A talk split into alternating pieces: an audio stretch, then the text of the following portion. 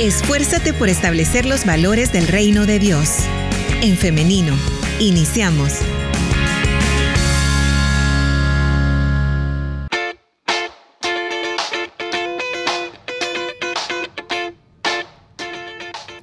Estamos ya en vivo a través de En Femenino SV, así que le doy la bienvenida a quienes se están conectando a través de esta plataforma.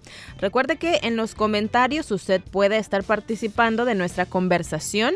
Si tiene preguntas, si tiene algún comentario, pues por ahí puede dejarlo también. Eh, a través de nuestro WhatsApp puede estar enviando preguntas para que la doctora les dé respuesta. Recuerde 78569496. Son las 10 de la mañana en punto y ahora ya tenemos acá a la doctora Lisette Rivas con nosotros, así que le damos la bienvenida. ¿Cómo está, doctora? Muy bien, Liz. ¿Cómo están ustedes por ahí? Muy bien, gracias a Dios. Aquí. Ahora sí nos vemos, ¿verdad? Sí, sí, sí, ya teníamos algunos días de no vernos, pero gracias a Dios. Esperemos que, no haya problemas de conexión. Sí, esperemos que no, esperemos que no. Y qué bueno que Dios nos permite estar compartiendo una mañana más acá en este espacio de entrevistas. Y hoy tenemos un tema eh, que lo estábamos comentando desde hace ya algunos días y es que queremos hablar acerca de la triple amenaza COVID-19, eh, influencia y el virus, em, se me olvida esta, esta palabra, es el virus. El virus sincitial respiratorio. Sincitial, sincitial respiratorio. Eh, bueno, entonces de esto es que vamos a comentar en esta mañana. ¿De qué se trata esta triple amenaza, doctora? Sí, fíjate que eh, se empezó a ver desde estos últimos meses de otoño para el hemisferio norte, que ya sería como entre octubre y noviembre, eh, el aumento de casos de virus, no solamente de casos de COVID, sino que ya se están agregando los casos de influenza, que la influenza es un virus que siempre ha estado en, estos última, en, esta última década sobre todo. Eh, había disminuido mucho los casos en el 2020 y 2021, pero ¿qué pasa en el 2022? Por ejemplo, tener altos contagios eh, desde noviembre es el virus incitial respiratorio, que es el virus más común en niños, el que produce eh, muchas gripes, muchas infecciones respiratorias y especialmente puede producir una enfermedad que se llama bronquiolitis, que es cuando a los bebés se les inflama sus bronquiolos, que son unos tubitos respiratorios eh, que producen mucha secreción, mucho moco, esto tapa la, digamos, tapa estos, estos tubitos y empiezan a tener dificultad respiratoria. Se parece mucho a un cuadro de eh, bronquitis o hasta de neumonía. Entonces, el problema es que ahora ya no solo tenemos que, que, estar preocupados o estar atentos a los signos de alarma eh, pensando en COVID, sino que tenemos que también considerar pues estos otros virus que están resurgiendo. Algo importante es que son muy parecidos en sus síntomas, en su forma de manifestarse. Casi todos van a comenzar como un resfriado. Síntomas nasales, escurrimiento nasal, congestión nasal, puede haber tos y en algunos casos puede haber fiebre. Eh, hay algunas diferencias clínicas, pero siempre nos ayuda pues a examinar, tomar exámenes en el caso de COVID y de influenza tenemos las pruebas rápidas o las pruebas que se toman con hisopados nasofaringios para poder eh, descartar o confirmar los diagnósticos. Y en, las tres entidades, en, los tres diagnósticos, es importante eh, estar pendiente de los signos de alarma. Los signos de alarma son fiebres persistentes, fiebres arriba de 38 que no mejoran, que pasan más de 4 o 5 días y sigue la fiebre eh, signos de dificultad respiratoria como el aleteo nasal, la dificultad a nivel de las clavículas, hundimiento entre las costillas, una respiración agitada o forzada. Esos son como en general los signos de dificultad respiratoria. Y otros signos de alarma eh, que es muy frecuente en los niños, sobre todo menores de dos años de edad, es la deshidratación, no por vómitos, no por diarrea, sino por la poca ingesta de líquidos, porque los bebitos, como ya hemos hablado en otras ocasiones, cuando hay mucha afectación de sus vías respiratorias, ya sea la nariz, la garganta, empiezan a taparse y si no ayudamos, no mitigamos a, estos síntomas, el bebé prácticamente empieza a respirar por la boca. Entonces, eh, ponemos difícil que tiene que decidir o respira o come o se alimenta o toma su leche materna o su líquido, su agua. Entonces los bebitos empiezan a deshidratarse y ¿cómo lo podemos identificar? Los labios y la lengua seca. Eh, la piel se pone más seca. La orina es algo muy importante que tenemos que ver, el color y la cantidad. La orina normal es un amarillo casi clarito y la cantidad pues ahí sí va variando. Tu pediatra te tiene que ir indicando y te tiene que ir diciendo, por ejemplo, un bebé recién nacido de un mes o menor de un mes, mínimo tiene que orinar cada cuatro horas. Entonces esto sí es muy específico por edad. Pero bueno, en general son esos los signos de alarma que tenemos que estar vigilando. Eh, y bueno, lo recomendable es acudir a revisión cuando inician estos síntomas que te digo, se parecen a cualquier gripe, a cualquier resfriado común. Y algo importante, la prevención hacemos y que en parte eh, algo de este fenómeno que ha venido a, a, juntarse estas tres epidemias es porque la gran mayoría de la población ya las dejamos de lado o ya las está olvidando o no está siendo empático con la población infantil que ahorita no está vacunada hablando de COVID, niños menores de 5 años. Entonces, la mayoría de adultos eh, piensa que como ya tiene su vacuna y ya el COVID ya no ve que son tantas hospitalizaciones, piensa que ya pasó el peligro. Pero justo lo que les digo, no estamos siendo empáticos con eh, las poblaciones infantiles, sobre todo los menores de 5 años de edad. Entonces, eh, estas medidas que ya habíamos adoptado bien en de bocas, a lo mejor ahora nos ponemos en un punto intermedio en todo lugar. Pero ahora en día yo considero, y, bueno, y también nos dicen la, recomendación de las guías clínicas, este, que en lugares de hacinamiento, lugares cerrados, donde no hay una buena ventilación, pues es una buena medida de eh, prevención, utilizar el cubrebocas.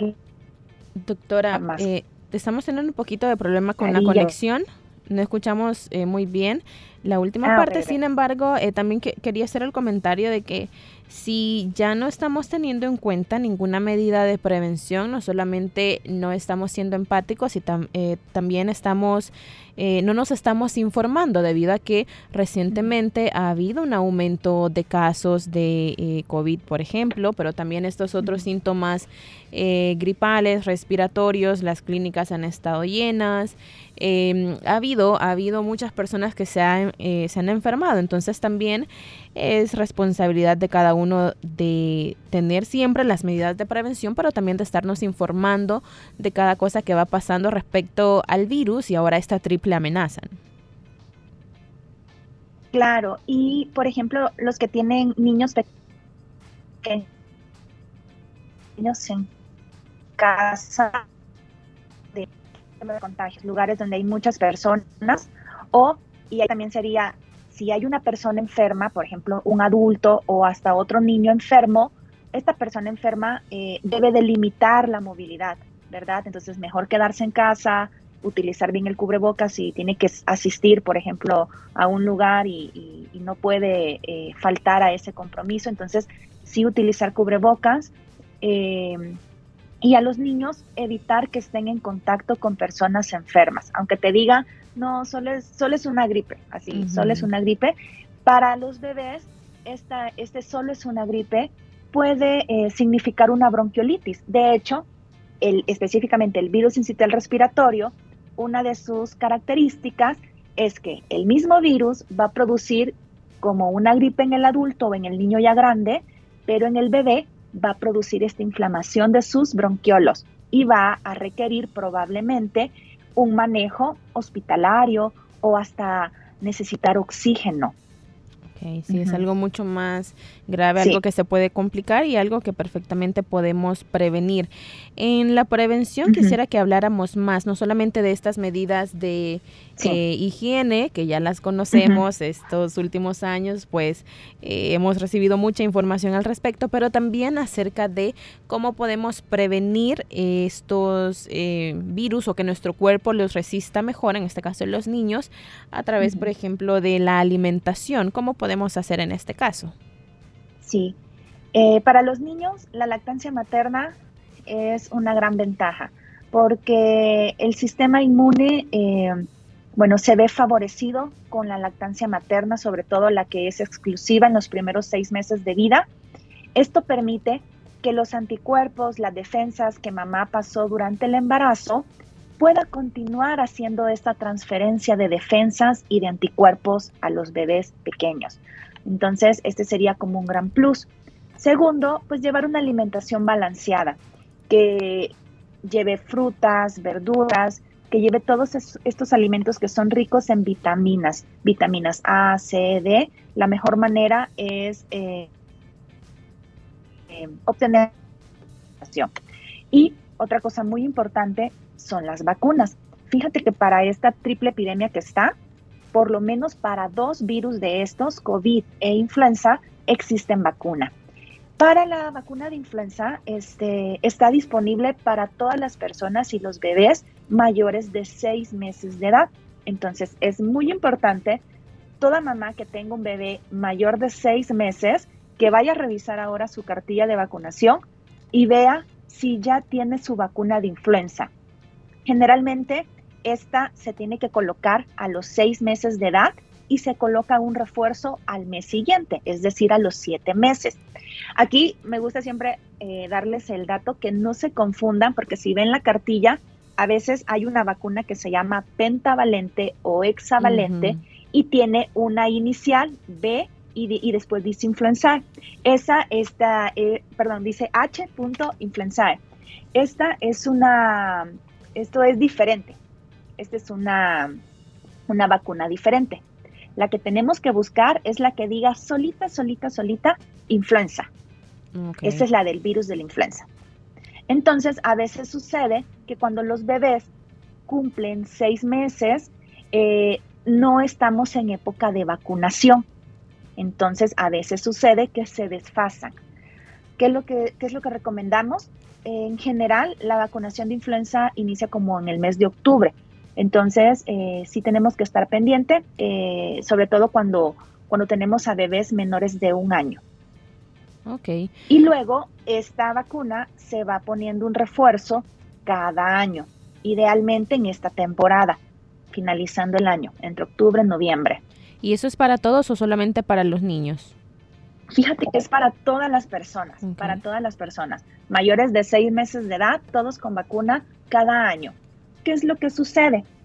Por cuestiones de salud pública se les da prioridad a las personas menores de 5 años, mayores de 60 a 65 años o a los adultos y jóvenes que tengan alguna comorbilidad, es decir, otra enfermedad, diabetes, hipertensión arterial, enfermedades del corazón, enfermedades renales, enfermedades propias de baja inmunidad. Entonces, eh, se prioriza, pero eso no quiere decir que si yo, Lisette, que no tengo alguna enfermedad crónica y, no estoy en este grupo de edad, extremos de la vida, pero pues yo me tengo que vacunar. Muy bien. Eh, doctora, ah, vamos... ¿Sabes qué? ¿Algo? Sí, adelante. Aprovechando algo. Y algo que siempre recomiendo a los padres de familia es, si tienes bebito, sobre todo bebito menor de seis meses de edad, vacunándote tú como mamá, tú como papá, y vacunando a los niños que están alrededor, también lo vas a proteger a ese bebé que todavía no se puede vacunar. Perfecto, muy bien, muy bueno saberlo. Doctora y audiencia, vamos a hacer una pequeña pausa musical, pero al regresar venimos con eh, más acerca de, esta conversación y también las intervenciones, porque le comento que nuestra audiencia está preguntando mucho a través de nuestro WhatsApp. Así que vamos a organizar las preguntas y luego de la pausa vamos a compartirlas.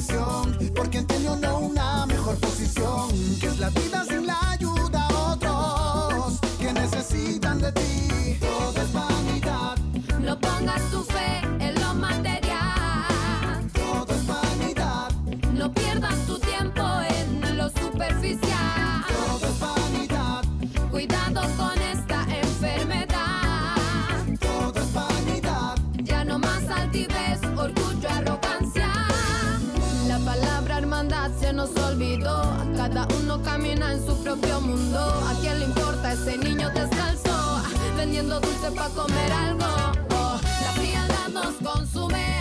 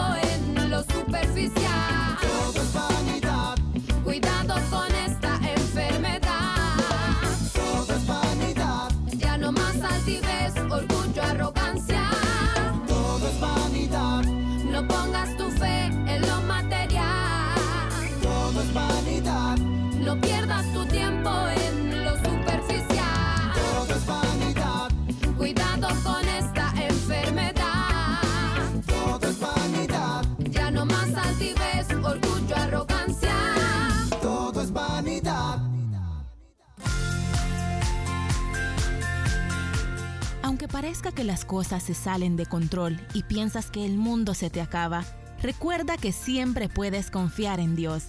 Él nunca te deja y jamás te desampara.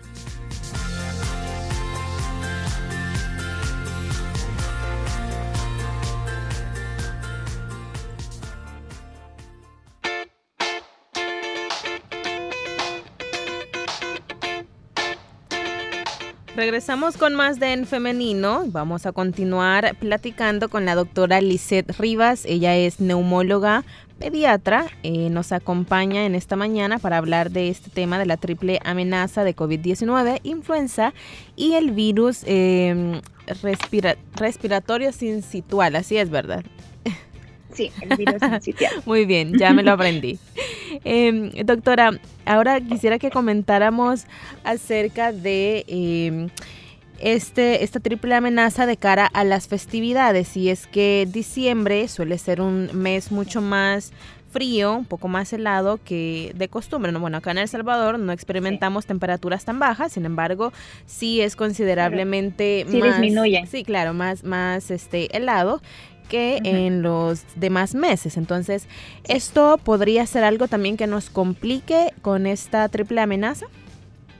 Sí, fíjate que de forma indirecta eh, sí nos afectan las bajas temperaturas porque esto nos lleva a que nos encerremos, a que la ventilación de los espacios pues sea un poco difícil de realizarla. Entonces, el contagio de estos virus se puede hacer con mayor facilidad. Ok. Así que las medidas que tenemos que hacer tienen que ir enfocadas, eh, si hay una persona que está comenzando con síntomas como una gripe, que empieza con escurrimiento nasal, con estornudos, con secreción nasal o con tos, lo mejor es que no vaya a lugares donde hay más personas, sobre todo estos lugares eh, donde van a estar encerrados, donde no va a haber una ventilación adecuada. Es mejor que se observe en casa, que, se que, acuda a revisión y que cumpla un tratamiento y que pasen los síntomas para que no contagie a otros. Ok. Doctora, ¿se tiene este bueno, nos vamos a ver ahora si es mito o no, pero se tiene esta creencia de que eh, las bajas temperaturas en sí mismas son las que pueden provocar este tipo de enfermedades o em, qué sé yo, hay otras creencias como que mm, se me ocurre andar descalzo, por ejemplo, andar descalzo porque el frío se mete por los pies y todo esto, pero eh, ¿qué tan cierto o hay verdad en alguna de estas afirmaciones?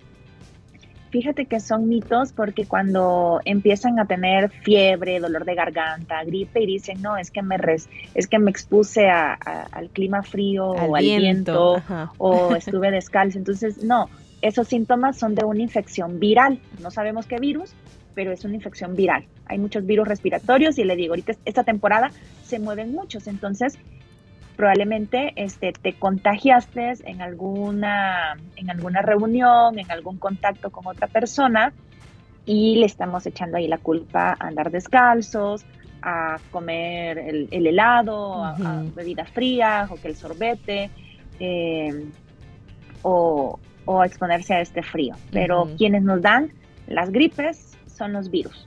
Ok, muy bien. Entonces hay que disfrutar de este clima. Sí. Vamos ahora, doctora, a las intervenciones de nuestra audiencia y le comento la primera pregunta. Nos dicen, a mí me hicieron un hisopado nasal y me salieron estos virus para influenza 3, rinovirus, enterovirus. Me puse muy mal. Le comenté al médico que me había puesto la vacuna de la influenza y me dijo que no cubre este virus. ¿Hay alguna vacuna para los virus que me dieron? No, lastimosamente no existen vacunas para la gran, gran mayoría de virus.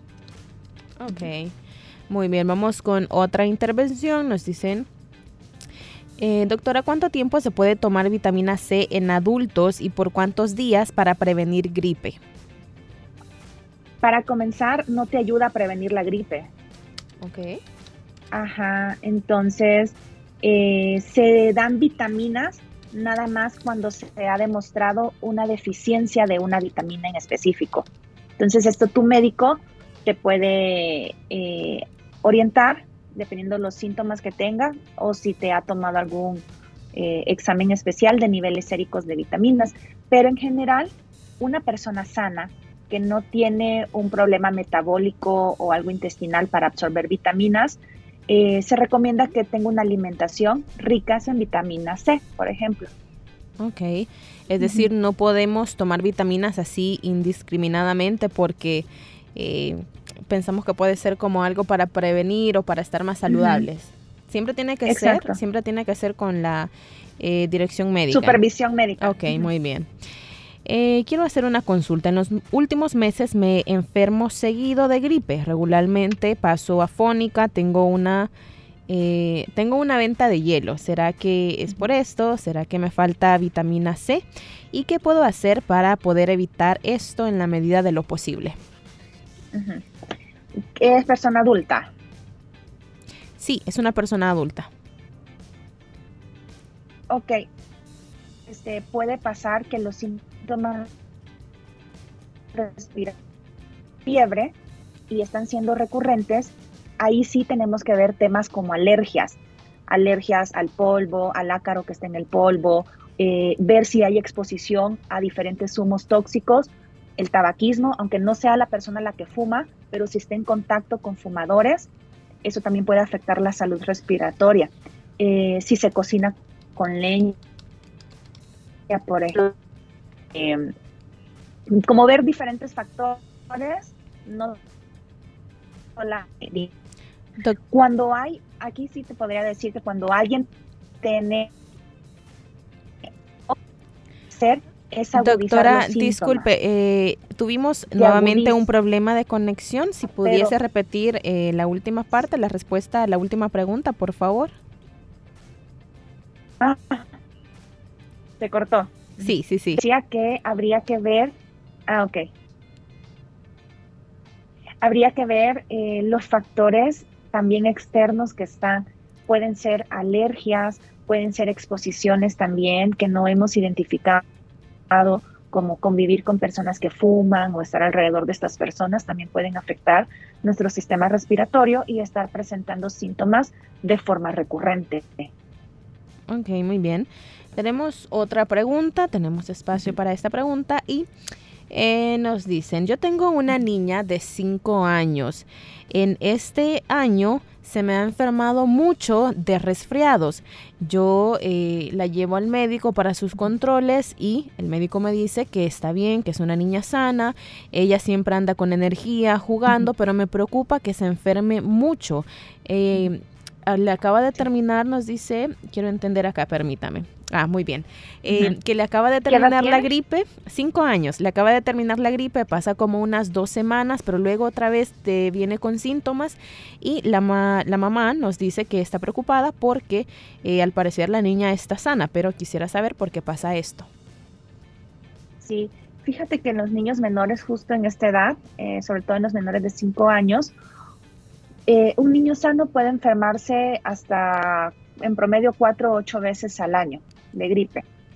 Mientras que si hay factores como asistir a guardería, al kinder o tener exposición con otros niños o tener alguna enfermedad que no sea diagnosticado de tipo alérgica u otras, eh, pueden aumentarse los, estos cuadros de, gripes eh, hasta 10 a 12 veces al año. Entonces, algo importante que tiene que vigilar es que entre un episodio de gripe, primero que estos en general suelen durar de dos a siete días. La tos pudiera extenderse un poco más hasta la segunda semana, pero si la tos nunca mejora o no ve una mejoría completa entre un episodio y otro, eh, pues sí, hay que buscar a un especialista, a un neumólogo pediatra para que la atienda, para que la revise. Nos comenta la mamá que, que sí, que la niña eh, asiste al kinder y que pues pueda, pueda hacer eh, esto, ¿no? Que conviva con muchos niños. Y también sí, que está muy expuesta a muchos virus. también nos hace la aclaración de que sí, no son eh, graves las veces que se enferma de gripe, sin embargo son muy recurrentes. Sí, sí, sí, sí. Pero Digamos, está ella en el, en el limbo, en el límite de lo que de lo que es este permitido, sobre todo si es su primer eh, año en el kinder. No sé si había estado antes en clases presenciales, a lo mejor por esto de la pandemia eh, había estado como resguardada y imagino que, este año está comenzando. Entonces, podría ser dentro de lo normal, pero sí siempre checando o revisando, eh, sobre todo que haya estos episodios de completa mejoría, que la tos, en promedio te digo, puede durar hasta dos semanas ya si la tos dura más de cuatro semanas continua, así sin ningún día de descanso, si tiene fiebres que duran hasta cinco días o más, o ya empieza a afectar su ganancia de peso, su ganancia de estatura, ahí sí, es de preocuparnos y son como signos de alarma. Pero si no, pues hay que vigilar todavía este, este estos meses que faltan. Muy bien, doctora. Eh, también nos preguntan de, eh, para los niños, la vitamina C. Eh, ¿Qué tan bueno es estarles dando vitamina C? Pues fíjate que no hay una recomendación que nos respalde que tengamos que dar así vitamina C indiscriminadamente a todos. Te digo, las vitaminas de forma exógena, es decir, en tabletas, en pastillas, en esta, en cualquier presentación, están limitadas para niños, eh, por ejemplo, menores de seis meses, sí podemos suplementar con vitamina D, pero C no hay evidencia. Eh, luego, niños que son sanos, que no tienen una enfermedad como, repito, metabólica, digestiva, que no que tenga, digamos, o renal, o que tenga problemas para absorber vitaminas, este, si no es, pues no hay evidencia de su efectividad como, como, como protector o para prevenir las infecciones virales. Más bien lo que sí está demostrado es que tengan sus vacunas al día y que pues también tengan estas medidas de higiene. Muy bien, doctora, hemos llegado ya al final de esta entrevista y a nuestra audiencia también, pero queremos agradecerle, doctora Lisset, por acompañarnos, por siempre hacernos este espacio. Eh, le comento a la audiencia que ella se encuentra en México, está en horas laborales, pero acá siempre nos hace este espacio para estar atendiendo a nuestras preguntas y por eso le agradecemos mucho, doctora. Ok. Eh, gracias y alguna de las preguntas que me hicieron ahora, eh, que, te mandaron por WhatsApp. Sí. También tengo eh, tanto en YouTube como en Instagram, donde voy compartiendo esta información, pues porque hay muchas dudas, entonces a veces eh, vale la pena también que la compartamos. Claro, y bueno, aprovechando también, ¿cómo podemos encontrarla en redes sociales?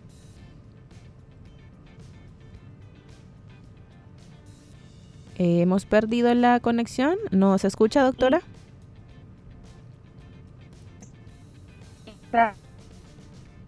Bueno, eh, estamos teniendo problemas de conexión, sin embargo, vamos a estar compartiendo eh, a través de los comentarios de este en vivo en Facebook. Le voy a estar dejando ahí eh, el usuario de la doctora para que ustedes puedan verlo. Le agradecemos mucho, doctora Lisette.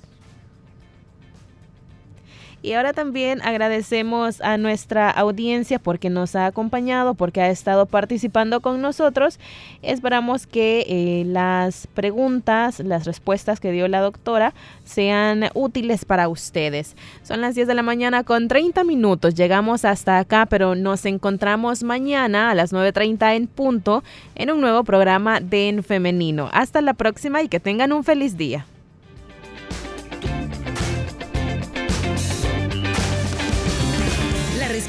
Más rápida es la acción. En femenino. Hasta la próxima.